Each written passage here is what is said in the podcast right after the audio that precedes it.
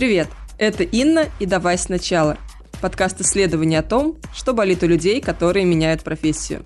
В каждом выпуске мы с вами разбираемся, зачем начинаем карьеру заново и на какие вопросы ищем ответы на самом деле. Сегодня у меня в гостях Ольга Мокшина. Оля в прошлом журналист и редактор, а сейчас работает медиа-менеджером ВК. Это бывший Mail.ru. Мы с Олей поговорили не только о смене профессии, но и о переходе из найма на фриланс и обратно. Оля, привет! Привет, Инна. Оля, сейчас ты работаешь медиа-менеджером в крупной корпорации, но раньше у тебя были и другие занятия. Расскажи, пожалуйста, вкратце о своем пути, о таких основных э, этапах, которые для тебя важны? Вообще, я раньше была журналистом, я работала в Самаре, в провинциальных СМИ. Это такая очень плохая и неблагодарная работа в нынешней России. В 90-е быть там журналистом в провинции, это было очень престижно. И потом, соответственно, менялась вообще и ситуация в России, и появились новые медиа, то есть соцсети, да, и каждый стал сам себе телевизор. И, соответственно, и влияние, и значение этих СМИ, оно стало очень сильно падать. И в итоге пришло все к тому, что в провинции журналисты работают, выпускают, ну, как правило, не очень интересные, не очень востребованные медиа, и там получают сейчас, наверное, уже 20 тысяч.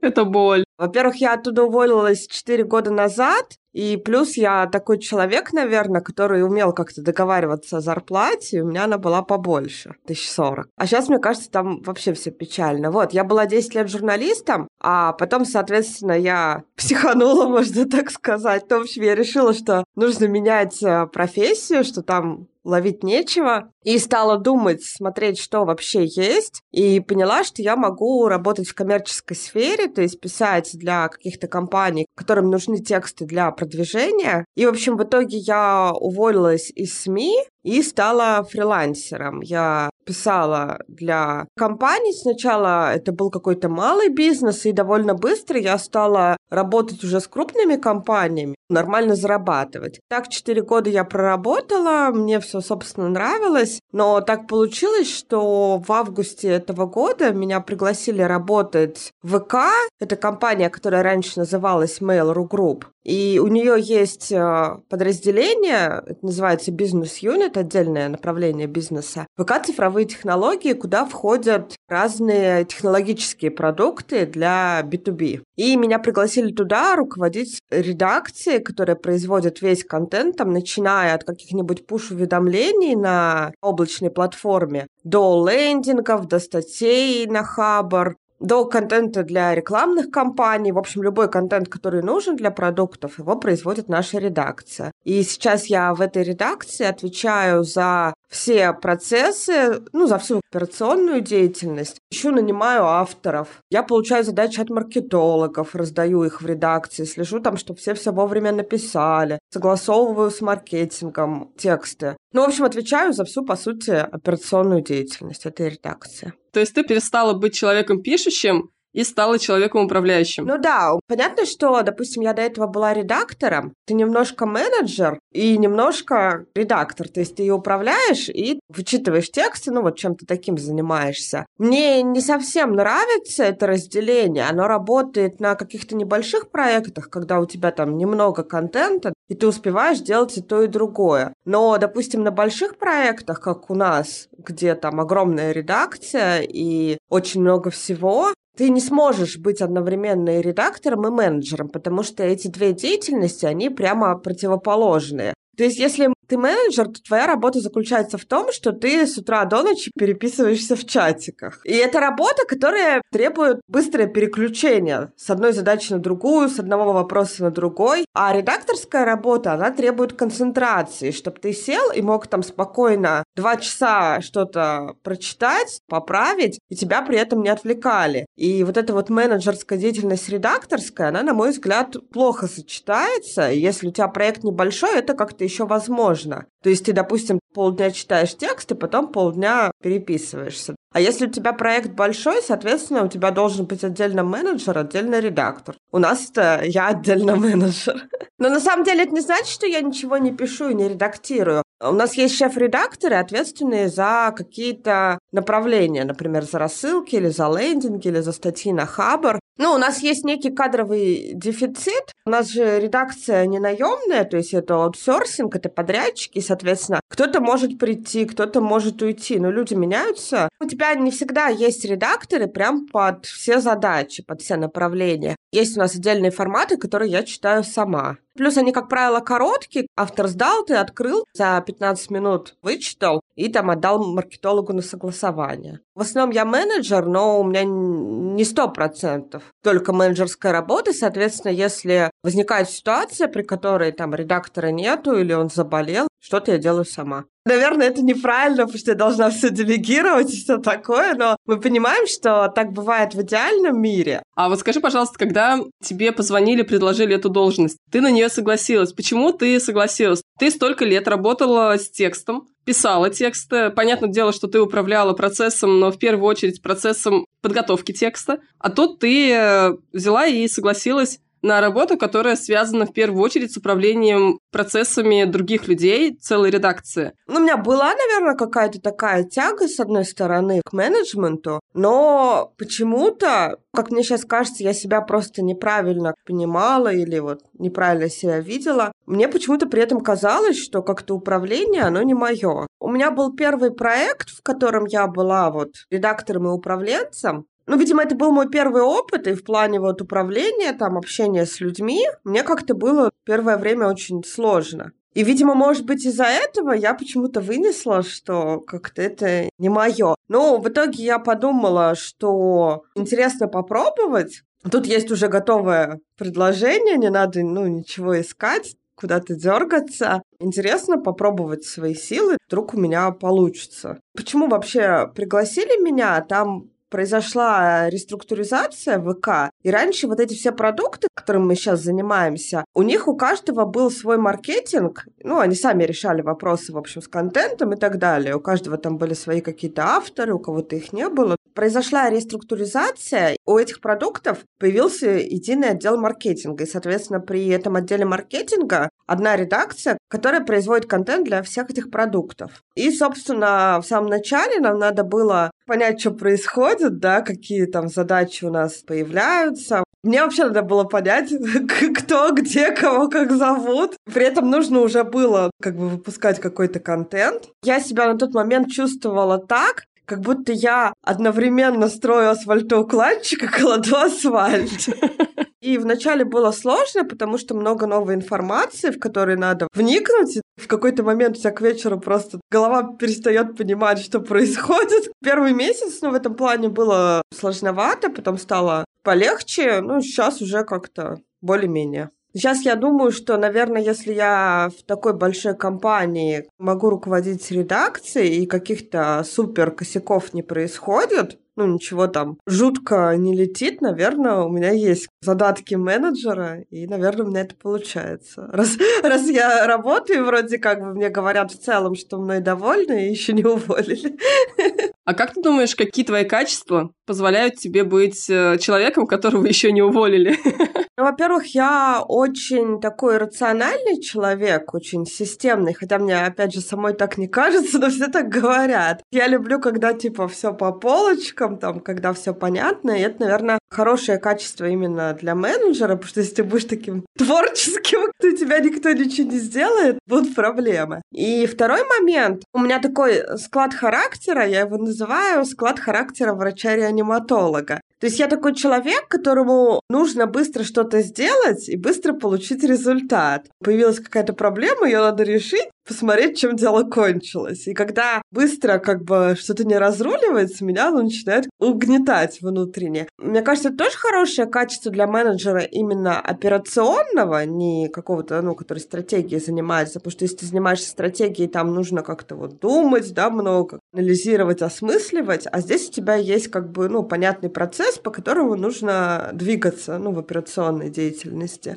Соответственно, ну вот эта черта быстро принимать решения, она, мне кажется, хороша для операционной деятельности. За счет этого, ну, позволяет как-то быстрее все делать, потому что если ты будешь там тоже два дня думать, то как бы у тебя там что-то не так пойдет. А как ты при этом общаешься с людьми? Потому что не все же думают так же быстро, как ты. Есть люди, которым, наоборот, нужно либо время на раскачку, либо они, в принципе, сами по себе такие, что там задача никуда не убежит. Но если человеку надо подумать, это нормально. В плане согласования никак как бы не тревожит, потому что я свою как бы часть сделала. Дальше как бы это его ответственность вернуться, допустим, и дать обратную связь. И когда он с ней вернется, я уже, ну, буду что-то делать. Я иду заниматься какими-то другими задачами. А что вообще тебе важно в людях, с которыми ты работаешь? Какие качества? Слушай, мне, наверное, важно, чтобы, в принципе, были люди адекватные, чтобы они нормально общались, без какой-то агрессии, без сарказма, без каких-то вот таких вот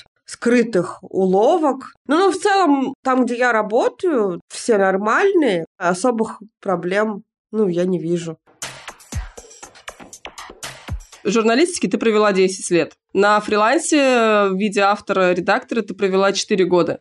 Сейчас ты уже сколько-то месяцев работаешь менеджером. Что общего есть у всех этих работ? Кажется, что общее в них – это умение общаться. Потому что когда ты журналист, встречаешься с каким-то человеком, от которого тебе нужно что-то узнать, и это такое, знаешь, умение пройти путь от знакомства до разговора по душам за 15 минут. Соответственно, когда ты сам пишешь, пусть это даже какие-то маркетинговые тексты, то текст, по сути, это тоже умение общаться. Если мы говорим про коммерческий текст, где есть задачи, где есть целевая аудитория, то, по сути, вся вот эта вот работа, она сводится к тому, что сказать читателю в данном случае то, что для него важно, а то, что для него не важно, не говорить. Это тоже умение общаться. Когда ты менеджер, тебе нужно договариваться с большим количеством людей. И, по сути, вот я считаю, что функция менеджера, ну, по крайней мере, вот такого моего уровня, да, я имею в виду, не какого-то там SEO, а вот именно такого линейного менеджера, в том, чтобы все стороны были спокойны и довольны. То есть, чтобы маркетолог, например, знал, в какие сроки ему ждать текст, чтобы он там не волновался, чтобы там автор тоже, грубо говоря, знал, какого там числа ему заплатят, там он не волновался. Ну, в общем, я вижу именно с точки зрения такого линейного менеджмента умение общаться в том, что все люди, они были спокойны и довольны.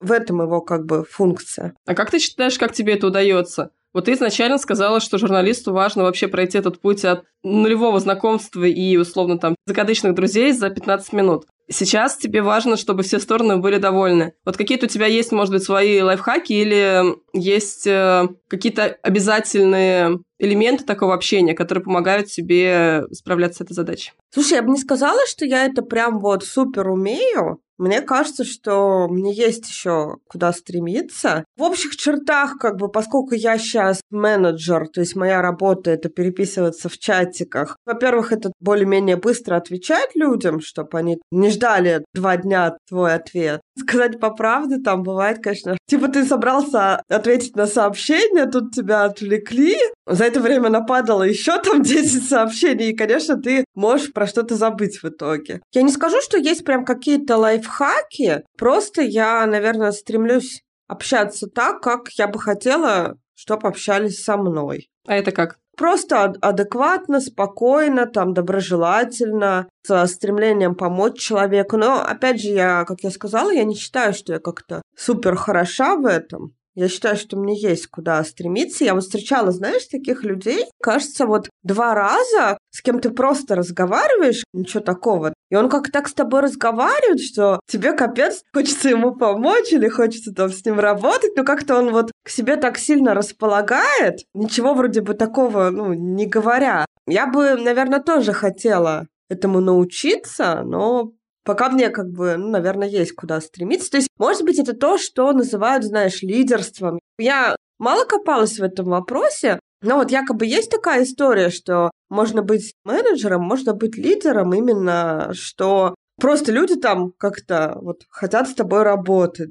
Или там менеджер уходит на новый проект, и вся команда уходит с ним. Это, наверное, какая-то такая, знаешь, уже из области тонких материй, то есть сложно объяснить, что именно этот человек делает, почему там, допустим, так происходит. Но вот, мне кажется, вот это вот уже какая-то область тонких материй. Мне кажется, что, с одной стороны, это какое-то стремление вот позаботиться, что ли, о человеке. И именно не такое, знаешь, какое-то вот натужное, внешнее, ну, как бы формальное, просто какое-то внутреннее желание, искреннее, ну, позаботиться там о всех людях, с которыми они общаются. Сейчас вот он созванивается с Петей, значит, он хочет искренне позаботиться о, о Пете. А там через час он созванивается с Васей, ему хочется искренне позаботиться о Васе. Вот я почему говорю, что это какие-то тонкие материи, то есть ты не объяснишь вот так вот формально, что делай раз, делай два, делай три. Но я бы сказала, что вот для меня кажется, что вот эти вот кейсы, про которые я говорила, что их объединяет именно какое-то искреннее стремление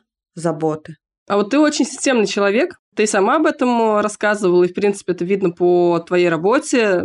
Ну, опять же, если ты работаешь менеджером, соответственно, тебе важно быть в системе. При этом, когда мы обсуждаем лидерство и людей, за которыми хочется идти, ты говоришь, что это тонкие материи. Здесь мне хочется тебя спросить, насколько ты при своей системности любишь нырять вот в эти тонкие материи, насколько ты пытаешься копнуть настолько глубоко, чтобы понять э, вот какую-то абсолютно, наверное, эфемерную, необъяснимую, может быть, логикой причину вещей. Например, я в плане интереса к каким-то эфемерным да, вещам, в которых нет готового решения. С одной стороны, я не увлекаюсь там какой-нибудь астрологией, там дыхание маткой, чем-то таким, что однозначно выглядит как, ну, что-то там эзотерическое, ненаучное. В принципе, я увлекаюсь и психологией, и хожу к психотерапевту сама. Ну, это вот как раз прокопаться в каких-то эфемерных вещах, но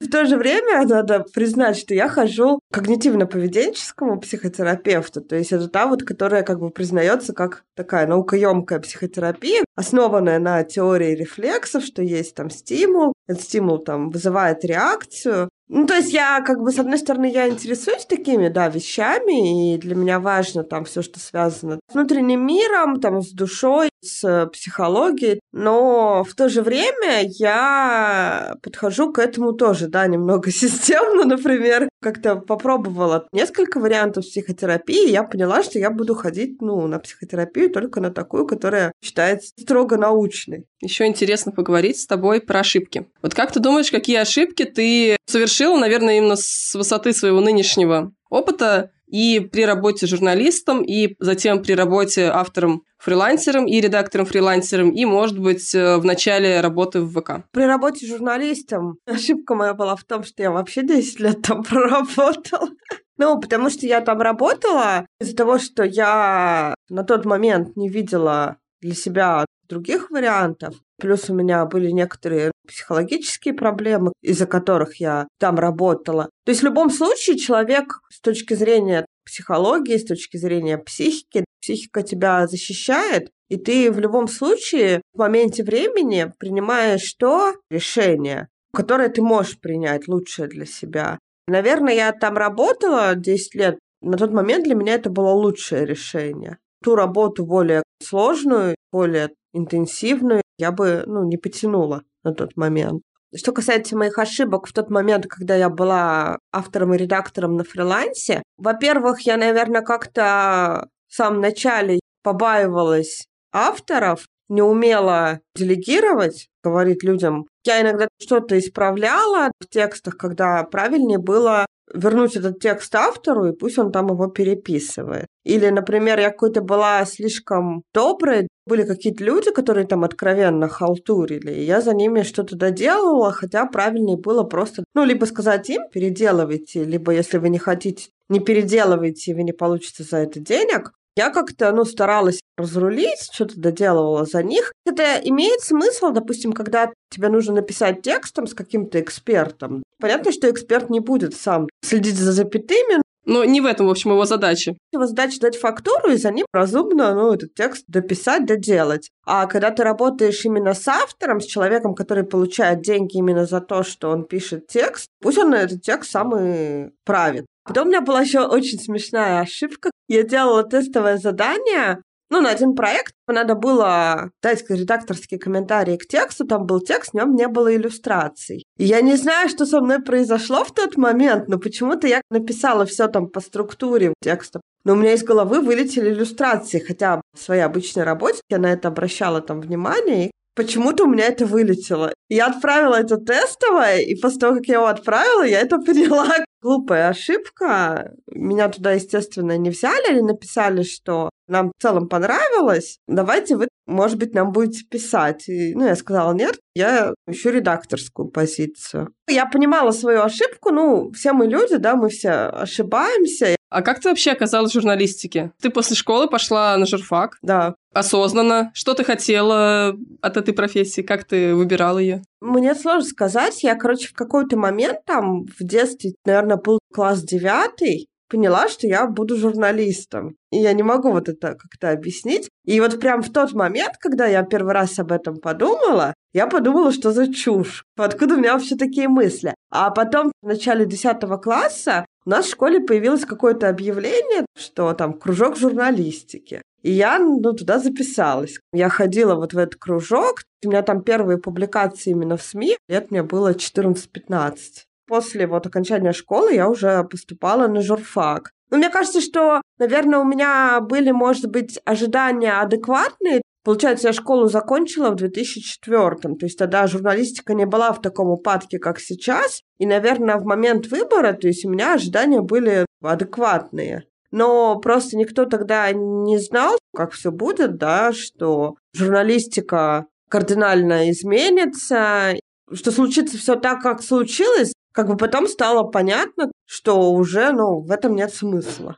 Ты уже рассказала, что 10 лет проработала, у тебя были на это свои причины, но ты все же в какой-то момент решила, что пора уходить. Вот что случилось в тот момент? Э, какие-то, может быть, были внешние события, внутренние? События, размышления, как ты вообще принимала это решение и как ты подготовилась к переходу? У меня это долгий был период именно вот принятия решения, потому что для меня это было очень морально сложно. Мне казалось, что я уволюсь, останусь бомжом, в таком духе все. И потом я слушала как-то подкаст Лены Рязановой, она такой вот карьерный консультант, может быть, в чем-то там мотивационный спикер. И она рассказывает как раз там про смены карьеры, вот про это все. Я читала ее книгу «Это норм». Классно, мне прям понравилось. Вот, да, я слушала с ней какой-то подкаст, я сейчас вообще уже не помню, что в нем было. Ну, смысл был такой, что может быть этап, когда вам надо это решение как бы принять,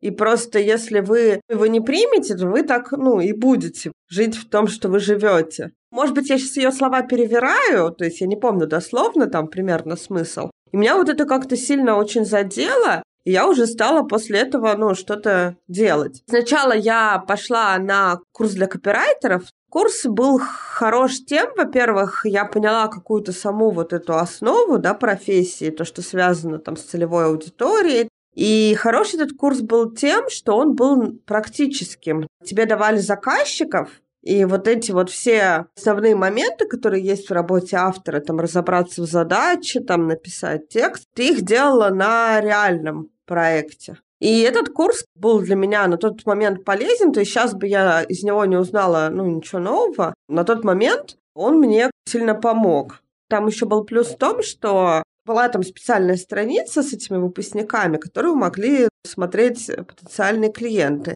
И была еще типа а защиты диплома, назовем это так, ну, какой-то выпускной проект, на который тоже приходили потенциальные заказчики.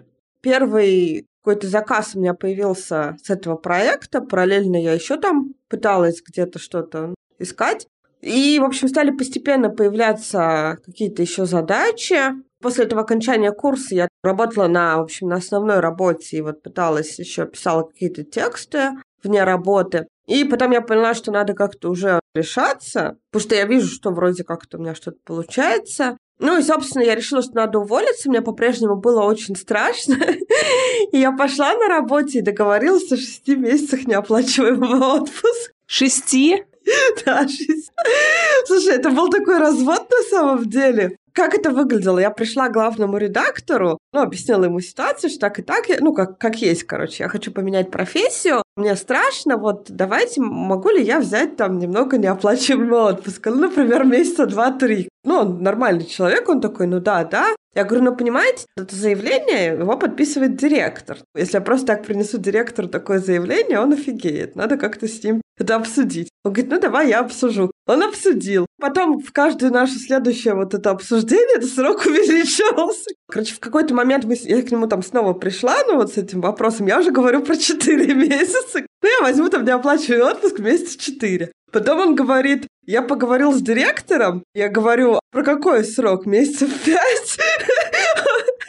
Он говорит, ну, типа, он ничего не сказал, но он понял, что речь идет про длительный отпуск, он как бы согласился. Я написала заявление на 6 месяцев, и директор его подписал. Понятно, да, что ты это как-то все довольно длительно проводила, но тем не менее, что ключевое было в том, что ты договаривалась о длительном отпуске и о том, что у тебя зарплата была выше, чем в среднем у твоих коллег? Что там было такое? Не думаю, что на тот момент было что-то прям такое. Я нормально работала по меркам этого издания. Ну и, может быть, не боялась как-то прийти вот. Конкретно про зарплату там был просто такой момент, что мне нужно было какое-то время, видимо, длительное, кого-то там замещать, руководителя отдела, что ли. Просто на фоне этого, раз я буду это делать, давайте-ка вы мне платите больше. Просто я как бы подловила момент. А по поводу вот э, этой истории с длительным отпуском, просто нужно понимать, что там было госучреждение, то есть которое не живет на свои деньги, там не как вот, знаешь, бизнес, малый, не малый. Понятно, что в малом бизнесе это не прокатит. Ну, или я имею в виду в бизнесе, где вот люди реально платят зарплату тем, что заработали. Поскольку там было госучреждение, финансирование у них было просто из бюджета, их это не тяготило. По сути, не бояться и учитывать контекст. Ну, по сути, да. Что ты искала, когда ты переходила на фриланс? То есть ты переходила зачем? Переходила для того, чтобы делать какую-то работу реально интересную, реально полезную, и для того, чтобы больше зарабатывать. И, собственно, получается, что вообще я начала всем этим заниматься, пошла учиться, например, там, или отучилась. Это было лето 2017 года. В начале ноября я взяла вот этот вот неоплачиваемый отпуск, и в январе или феврале я написала первый текст за 10 тысяч рублей. Очень был такой вот этот вот период, а переходный. Большими лесенками, на самом деле. Получается, сразу же поднималась. Тем более, если учитывая год и сумму за текст, э, если посмотреть э, общение в копирайтерских чатиках, многие молятся на 10 тысяч за текст. Уже сейчас. У меня довольно быстро включилось какое-то, знаешь, сарафанное радио, что меня стали как-то рекомендовать, и ко мне стали вот именно обращаться по рекомендации. И потом, вот как я уже начала с крупным бизнесом работать, ну, с зимы где-то вот 2018 года я уже стала писать за какие-то хорошие деньги, и потом то ли весной, то ли летом меня порекомендовали в редакцию Билайн Бизнес. И ко мне пришел там главный редактор и сказал, давай ты будешь с нами работать. Там я уже стала вот работать там с проектом Билайна. Ну и так далее стала вот что-то подтягивать. Но в основном это все было в формате сарафанного радио. То есть тебя где-то кто-то куда-то порекомендовал. Или, допустим, ты дружишь с кем-то там, с редактором, он там решил поменять проект и говорит, а хочешь? Тот проект, с которого я ухожу, я тебя туда порекомендую. Ну, вот так вот, то есть это происходило. Ну, сарафанка великая вещь, да, я согласна. Ну да, то есть важно, мне кажется, какой-то иметь, ну, круг общения, ну, короче, какое-то сообщество, где вот люди могут, ну, разные там, они дружат, общаются и как-то друг другу помогают в плане работы. Это очень важно, когда ты становишься фрилансером, это очень помогает в плане поиска проектов, в плане работы. Тут еще знаешь, какой момент? Что я когда уходила, ну и решила вот стать фрилансером, у меня была такая гипотеза, что достаточно быть профессионалом, там хорошо делать свою работу и нормально общаться. И, собственно, эта гипотеза подтвердилась. Я стремилась с самого начала хорошо выстраивать отношения с заказчиками, хорошо общаться. Ну, то есть то, что называется клиентский сервис, называется soft skills, например. Как-то я стремилась клиентам там все объяснять, там почему так. Мне кажется, во многом вот это мне сильно помогло, потому что Мне кажется, вот как раз если говорить про тех там копирайтеров или других фрилансеров, которые за копейки сидят на каких-то биржах, то есть отчасти у них, наверное, не хватает, ну, профессионализма, и сильно у них не хватает вот этих soft skills, как бы умения общаться. Ну, то есть там же много вот этих вот историй про копирайтеров, которые пропал и так далее. Допустим, я сама как-то заказывала какой-то дизайн на Quark. Я там выбрала чувака, который по портфолио понравился. Ну, я ему написала, что вот есть такой черновик, там вот надо то-то, то-то примерно. Ну, как-то описала, в общем, эту задачу как могла, потому что я не дизайнер. И он мне как-то ответил, мне надо четко там что-то там ТЗ, а не вот ваше вот что-то сделать. Ну, короче, он мне просто сходу нагрубил, я так офигела и пошла просто из другого искать. А другое ему тоже то же самое прислала, и он мне как-то что-то просто там задал какие-то уточняющие вопросы, там я на них ответила, и он в итоге там сделал дизайн, который подошел. Это вообще было, то есть реально у многих, видимо, людей, у них вот с этим большие проблемы, просто с умением общаться. Теперь я хотела бы поговорить о том, что ты вкладываешь в понятие «интересная работа», потому что ты сейчас сказала, что при переходе журналистики на фриланс, в частности, шла за более интересной работой. При этом, когда мы с тобой как-то обсуждали нишевание в копирайтинге, ты сказала, что у тебя нет такого, что тебе прям должно быть супер важно писать на какую-то тему, ты можешь выбирать тему по другим критериям. В частности, потому что, например, за тексты в IT платят больше, соответственно, ты начала разбираться в этом направлении. И вот здесь хотелось бы, чтобы ты как-то уточнила свое восприятие интересной работы. Ну, слушай, оно как бы менялось со временем. То есть, если брать э, тот э, период, когда я была, допустим, автором-редактором, для меня интересная работа это было, в чем я вижу сама какую-то пользу. Например, что если люди заказывают коммерческий текст, у него есть понятная там задача. Лендинг, на который будут приходить трафик с рекламы ну или там статья, да, все равно у нее есть какая-то задача, которую нужно решить. То есть для меня вот в плане интересности в данном случае было то, что я не пишу какие-то тексты непонятно куда, непонятно зачем. Каждый текст, он для чего-то. А в плане темы тут я довольно рациональная. В принципе, у меня есть некое, ну, любопытство к миру, наверное. И когда я начала работать, я изначально, как журналист, я там специализировалась на каких-то медицинских текстах. И поэтому, когда я стала уже коммерческим автором, я решила, что я буду нишеваться на медицине. То есть я там прям так и писала, что я автор там для врачей и клиник, ну вот всякое такое. И правда, я там какой-то период работала с клиниками, но нужно понимать, что медицина там есть, а, с одной стороны, ну, какие-то крупные может быть, компании в плане какие-нибудь производители медицинского оборудования или что-то такое, да, там какая-нибудь фарма, вот, крупный бизнес. Большая часть вот твоих клиентов, если брать там врачи клиники, то это, как правило, малый бизнес. Там сложно продать высокий ценник, потому что у клиники у нее в любом случае ограничен маркетинговый бюджет, я не писала за маленькие деньги. С клиниками небольшая статья на сайт 3-4 тысячи рублей. Учитывая еще поправку на год, это был норм. Ну, норм, да, но я знала, что, допустим, в корпорациях платят больше на проектах крупных компаний. То есть в медицине гораздо сложнее продать. Есть люди, наверное, да, которые там маркетологи или кто-то, кто умудряются продавать, допустим, клиникам каким-то высокие ценники, но это довольно сложно. И я решила, ну, что просто проще поискать тему, в которой... В которой есть деньги. И о которой прикольно писать. Ну да, да, какая-то ниша, для которой мне было бы интересно, ну, в плане темы. И в то же время в ней больше денег. Начала я вот, допустим, там с Билайном работать, там были такие технические продукты для бизнеса. Аналитика, телефония. Я работала с VK Cloud Solutions, облачная платформа. Но про IT писать очень сложно, ну, если у тебя нет изначально каких-то компетенций, на самом деле не у всех это получается сотрудничая с этим проектом, я пришла к тому, что какие-то прям большие там сложные статьи с объяснением, там, как работает какая-то технология, я писать не смогу, то есть меня не хватит на это квалификации. В итоге я занималась какими-то там мелкими вещами, там, потом к ним добавились какие-то менеджерские вещи, а в итоге потом все просто, ну, так получилось, что меня пригласили в ВК именно в найм менеджером. О, давай как раз вот уже ближе к концу записи поговорим о плюсах и минусах работы в найме и на фрилансе.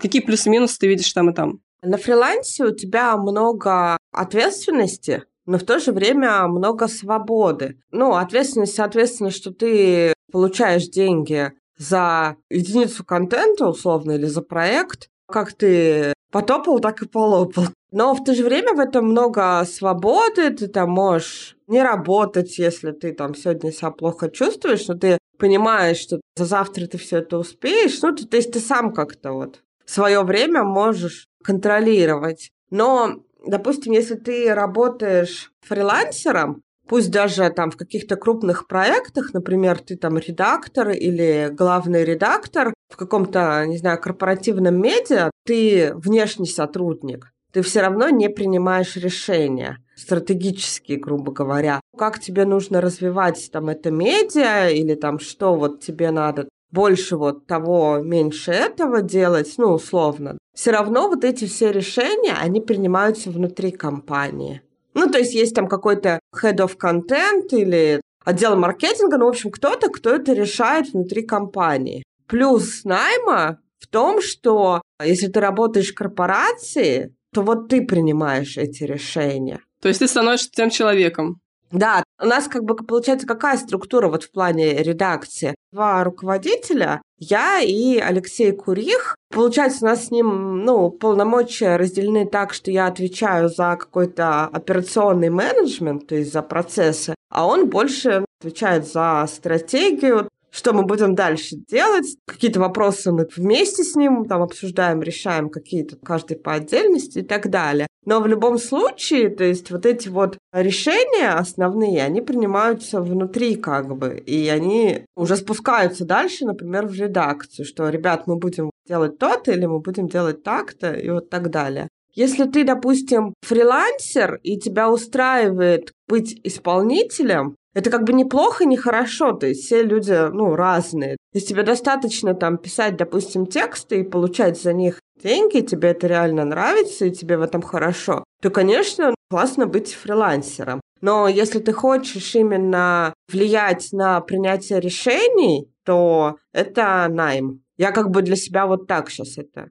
вижу. А какие-то другие есть э, плюс-минусы там и там? Слушай, ну тут много еще зависит, во-первых, в плане найма, много зависит от компании. Какая там корпоративная культура, какие условия, ну, они предлагают и что требуют. Где-то набирают сотрудников только в офис, да, если там хочешь работать, то это вариант только офиса. Я четыре года работала дома, и для меня офис это ну, неприемлемый. Допустим, в ВК там ты просто выбираешь, как ты хочешь. Либо у тебя офисная работа, либо гибридная, часть недели дома, часть недели в офисе, либо дистанционная полностью. Вот у меня полностью дистанционная работа. Тут как бы сложно сказать плюсы и минусы в целом, потому что тут еще очень много контекста, то есть, да, найм в какой компании. Мне еще понравилось, допустим, конкретно в ВК, что там есть культура результата, и пока ты делаешь то, что ты должен делать, не проверяют там в 9 утра ты начал работать условно или не начал.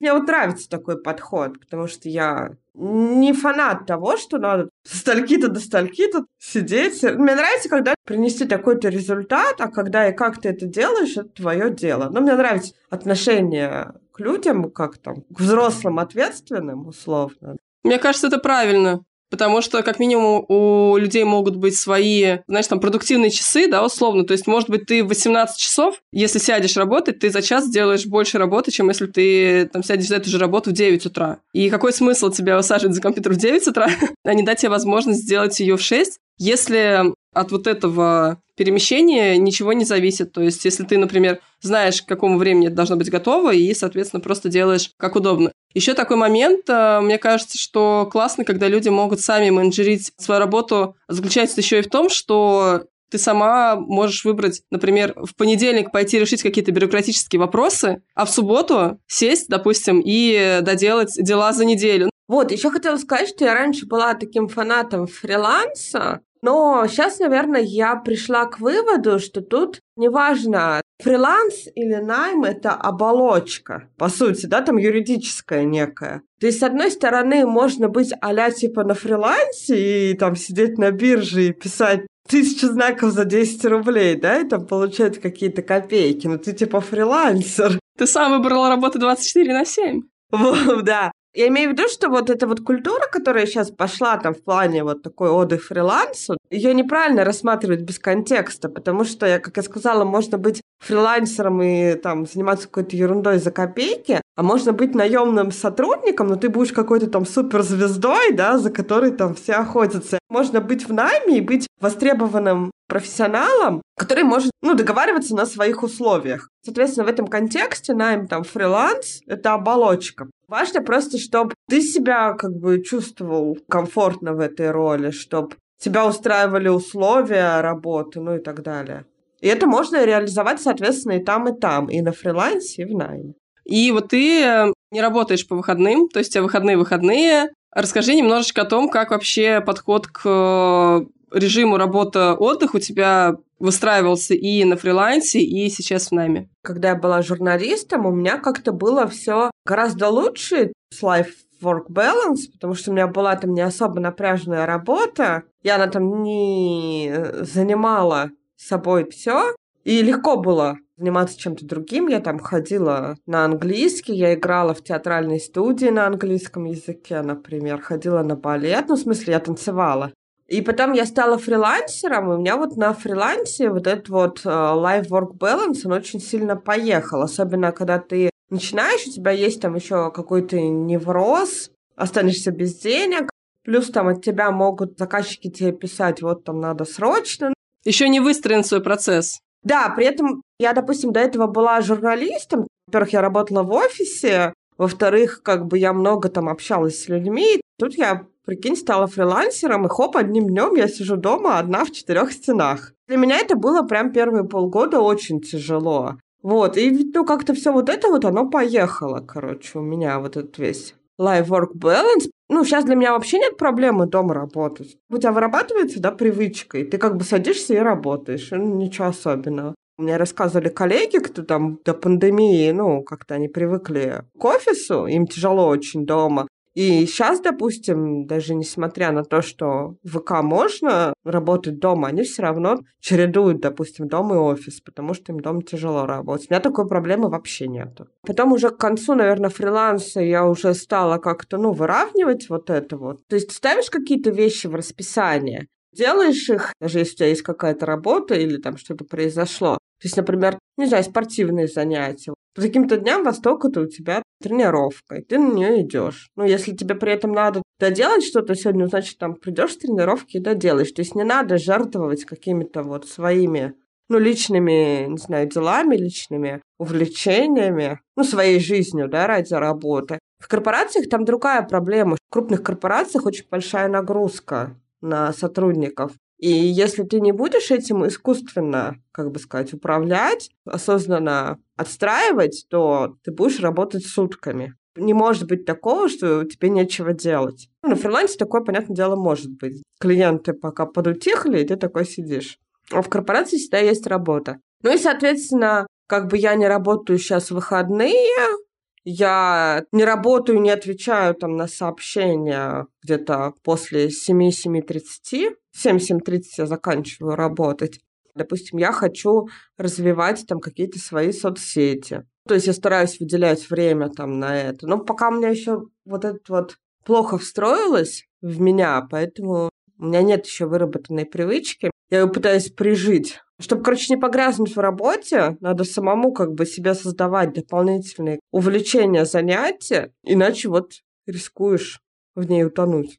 Это вообще очень правильный момент. Есть еще такой подход, как сначала планировать отдых, потом планировать работу, соответственно, там, допустим, на вечера ставить сразу походы в театр, еще куда-то, еще куда-то. Ну, то, что тебе важно и интересно, и, соответственно, таким образом уже работе автоматически говоришь нет, потому что у тебя билет в театр, скажем так.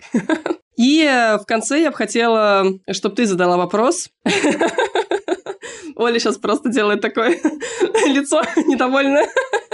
Она даже не недовольна, а немного жалостливая. В конце каждого выпуска герой задает вопрос, который важен ему, для его дела, для него самого, практически в любом направлении его жизни. И вот какой вопрос и какому эксперту, я имею в виду направление в первую очередь, ты хотела бы задать?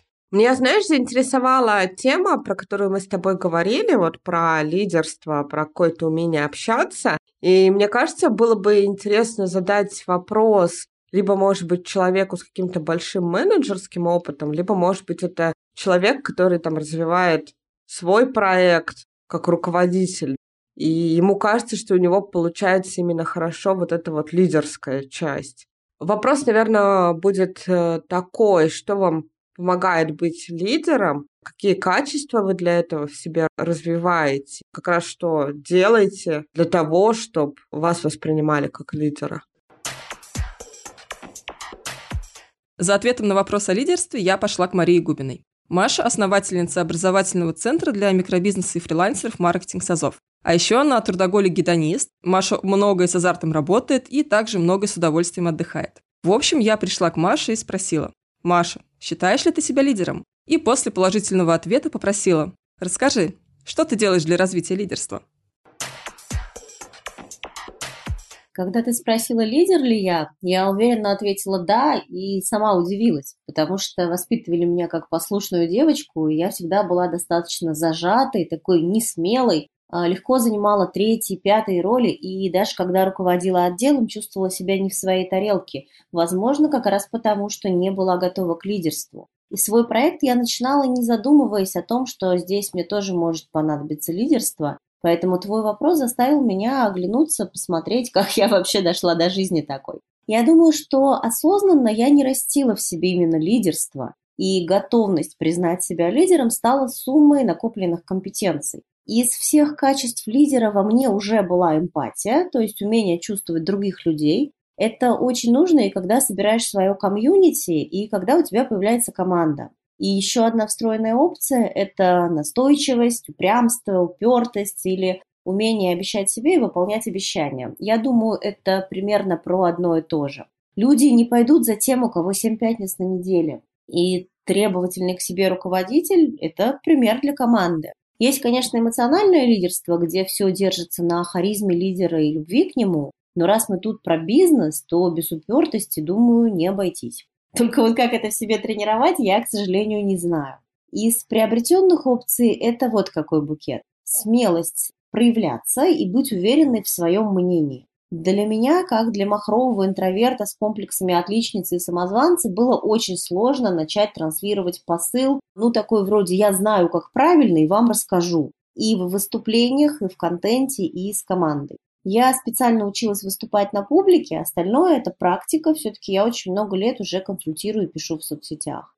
Вертолетное видение, то есть умение смотреть на проект как на систему и видеть в нем перспективу. Вот тут мне очень хорошо помогло обучение коучингу. Это меняет фокус, помогает видеть по-другому, учит ставить цели и вообще о них задумываться. Умение строить коммуникацию, этому тоже очень здорово помог коучинг. И это тоже нужно и в работе с клиентами, и в управлении командой. Затем готовность принимать рискованные решения и отвечать за них. С этим точно было очень сложно, потому что это почти всегда про риски финансовые. Я выросла в остром дефиците экономии, поэтому я всегда боялась тратить деньги без гарантированной прибыли. То есть тут у меня было дикое количество установок и помогла как раз работать с денежными и вообще с дефицитными установками, с психологом и на тренингах. Помогло инвестирование и создание подушки безопасности. Оказалось, что это здорово добавляет уверенности в себе. И вообще прокачать тему денег для лидера считаю сверхважным. Здоровый уровень амбиций тоже важно. И вот это, блин, далось мне сложнее всего, потому что я изначально не амбициозна. Специально над амбициями не работала и обнаружила их в себе лет эдак через восемь после старта своего проекта. Они как-то отросли сами. Еще бы я сюда добавила достаточный уровень плохого характера. Это о том, что я перестала бояться кому-то не нравиться. Иногда могу быть жесткой, и это очень помогает.